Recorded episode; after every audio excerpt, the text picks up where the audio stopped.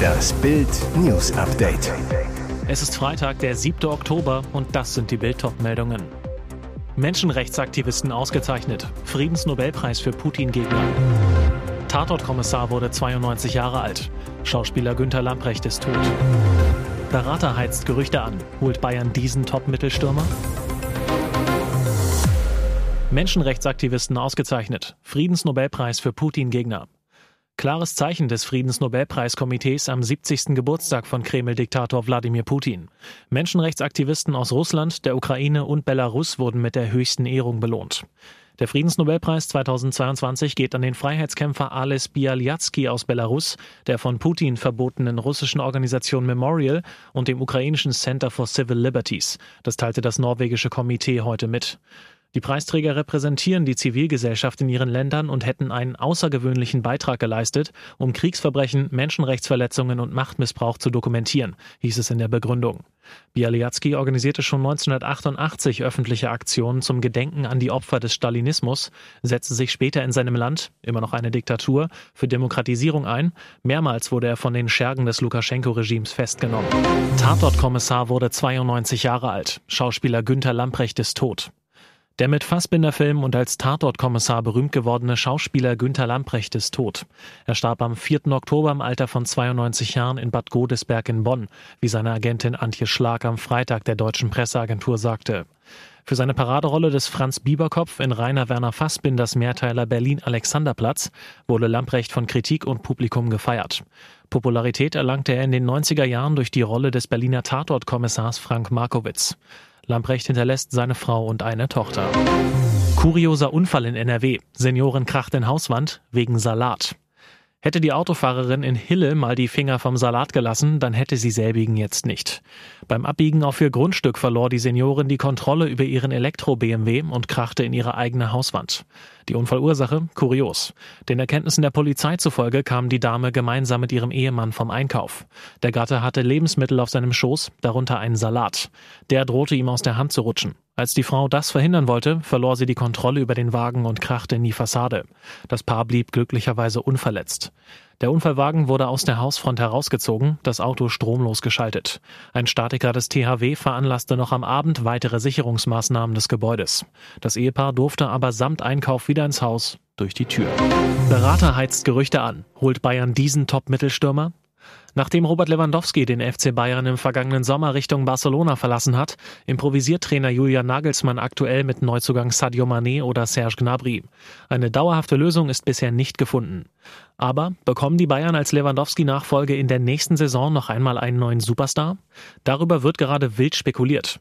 Im Fokus der Argentinier Lautaro Martinez. Er gehört bei Inter Mailand seit Jahren zur Stammelf, ist seit 2018 auch Nationalspieler. Seine erfolgreiche Interstatistik 77 Treffer in 198 Spielen. Für neuen Gesprächsstoff sorgt jetzt Martinez Berater Alejandro Camano. Er sagte im argentinischen Fernsehen, ich bin von den Bayern-Gerüchten nicht überrascht. In Zukunft kann alles passieren. Der Fokus des Stürmers liege zwar weiterhin bei seinem aktuellen Club und der bevorstehenden Weltmeisterschaft mit Argentinien, doch der Saisonstart war für den italienischen Erstligisten holprig. Der Berater weiter, Inter ist nicht in der besten Situation, aber sie haben eine großartige Mannschaft und es ist ein wunderbarer Ort. Aber was ist wirklich dran an den Transfergerüchten? Nach Bildinformationen halten die Bayern die Augen aktuell ganz klar nach einem neuen Mittelstürmer offen. Martinez ist dabei aber klar kein Thema. Und jetzt weitere wichtige Meldungen des Tages vom Bild Newsdesk. Während die Ukraine im Osten des Landes hunderte Quadratkilometer Land zurückerobert und die russischen Truppen sich reihenweise ergeben oder fliehen, fürchtet der Westen nach wie vor härteste Reaktionen von Kreml-Tyrann Wladimir Putin. Die Angst vor einem Atomschlag durch Moskau ist groß wie nie. US-Präsident Joe Biden hat diese Bedrohung in einer Rede vor den Spendern seiner Demokratischen Partei adressiert. Er warnte in New York, zum ersten Mal seit der Kuba-Krise haben wir es mit der direkten Drohung mit dem Einsatz von Atomwaffen zu tun, wenn sich die Situation tatsächlich so weiterentwickelt wie bisher. Seit Kennedy und der Kuba-Krise habe die Welt das nicht wieder erlebt. Die Stationierung sowjetischer Raketen auf Kuba hatte 1962 zu ernsthaften Spannungen zwischen Moskau und Washington geführt. Beide Seiten standen kurz vor dem Einsatz von Atomwaffen. Biden warnt nun vor einer dramatischen Zuspitzung der Situation weltweit im Zusammenhang mit der Lage in der Ukraine. Klar ist aber auch, das US-Präsidialamt hatte zuvor wiederholt erklärt, es gebe trotz Putins nuklearem Säbelrasseln keine Anzeichen dafür, dass sich Russland tatsächlich auf einen Einsatz von Atomwaffen vorbereite und er stellte klar, er und seine Mitarbeiter suchen nach einem diplomatischen Ausweg. Dieser Fehler könnte große Konsequenzen haben. Fünf Rennen hat Mick Schumacher noch Zeit, um zu zeigen, dass er das Zeug für die Formel 1 hat. Der Deutsche, der bisher noch ohne Vertrag für die kommende Saison ist, muss jede Chance nutzen, um sich bei den zwei verbleibenden Teams, die noch einen Sitz frei haben, zu präsentieren. Doch ausgerechnet beim ersten Training in Suzuka leistete sich Schumi Junior einen absoluten Amateurfehler. Während der Auslaufrunde und damit ohne jeden Druck verliert er auf der nassen Strecke die Kontrolle über seinen Boliden. Der Haas-Flitzer schlägt in die Bande ein. Mehrere Teile wie der Frontflügel und die vorderen Radaufhängungen sind kaputt. Der Schaden beträgt wohl rund eine Million Euro. Teamchef Günther Steiner war nach dem Vorfall richtig sauer. Diese Aufs und Abs bei den Leistungen seien nicht mehr zu akzeptieren. Um das Wochenende noch zu retten und die Verhandlungsposition wieder zu verbessern, ist der MIG quasi dazu verdammt, in Suzuka Punkte zu holen. Am Pool und auf dem roten Teppich die Tomala Ladies im Liebesglück. Wo sie auftaucht, knistert's gewaltig. Sophia Tomala hat ihren 33. Geburtstag mit Tennisass Alexander Zverev auf den Malediven verplanscht. Seit rund einem Jahr hat ihre Liebe Oberwasser, allen Krisengerüchten zum Trotz. Alles Gute zum 18. Geburtstag zum 16. Mal, witzelt ihr Alexander, der die süßen Schnappschüsse postete. Der lockere Urlaub scheint ihr ziemlich gut zu tun. Erst kürzlich sprach sie nämlich noch über schwerere Themen bei Instagram.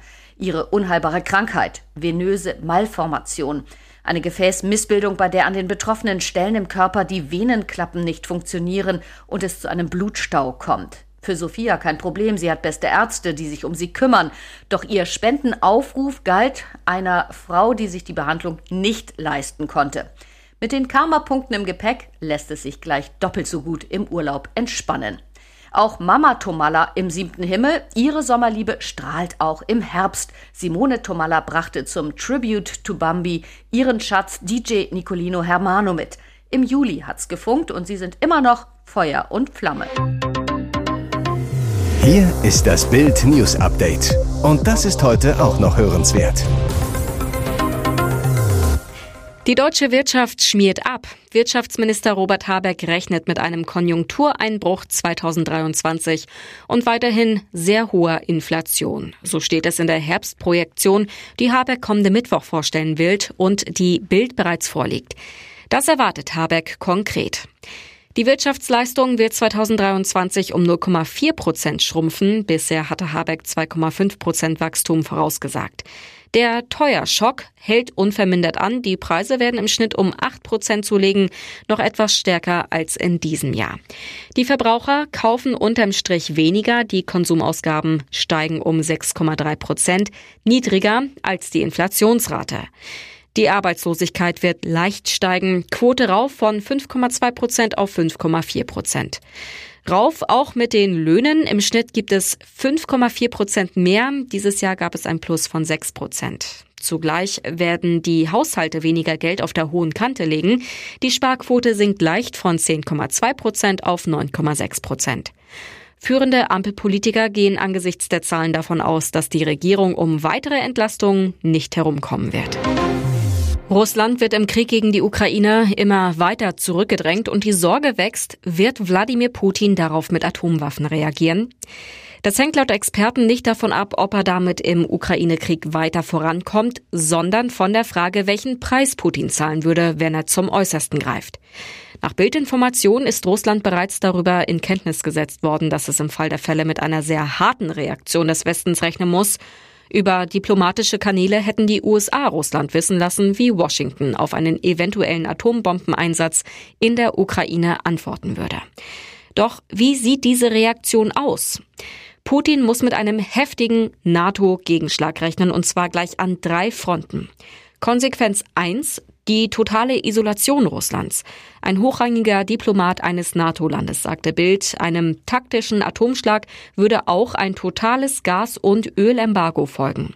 Konsequenz 2, Lahmlegung Russlands durch Cyberattacken, Konsequenz 3, ein konventioneller, also nicht atomarer Militärschlag der NATO. Was das genau bedeutet, liest der Diplomat allerdings offen. Das lassen wir weder die Russen noch Sie wissen, erklärte er. Sonst würde der Effekt einer solchen Warnung verpuffen. Es ist eine der schönsten Nachrichten des TV-Jahres. Fernsehstar Günther Jauch ist erstmals Opa geworden. Seine Tochter Svenja brachte ein Mädchen zur Welt. Das schreibt die Karriereberaterin ganz öffentlich auf der Internetseite ihres Arbeitgebers, einer großen Hamburger Agentur. In ihrem Steckbrief gibt sie an, Mutter einer Tochter. Wann genau sie dem beliebten Moderator eine Enkelin schenkte, ist unbekannt. Bereits im Juli 2021 stand auf der Internetseite unter ihrem Namen in Elternzeit. Svenja ist eines von insgesamt vier Kindern des TV-Stars und seiner Frau Dorothea. Neben Svenja und Christine Maria hat das Paar noch zwei Kinder aus Russland adoptiert. Nun hat sich seine Familie vergrößert. Auch Jauch hatte darüber bereits 2019 in Bild laut nachgedacht. Im Zusammenhang mit seiner Rente sagte er damals, vielleicht habe ich irgendwann mal Enkel, dann hat man Lust, sich darum zu kümmern. Opa Günther mit seiner Enkelin auf dem Arm, eine schöne Vorstellung, die nun wahr geworden ist. Weitere spannende Nachrichten, Interviews, Live-Schalten und Hintergründe hört ihr mit Bild TV Audio. Unser Fernsehsignal gibt es als Stream zum Hören über TuneIn und die TuneIn-App auf mehr als 200 Plattformen, Smart Speakern und vernetzten Geräten.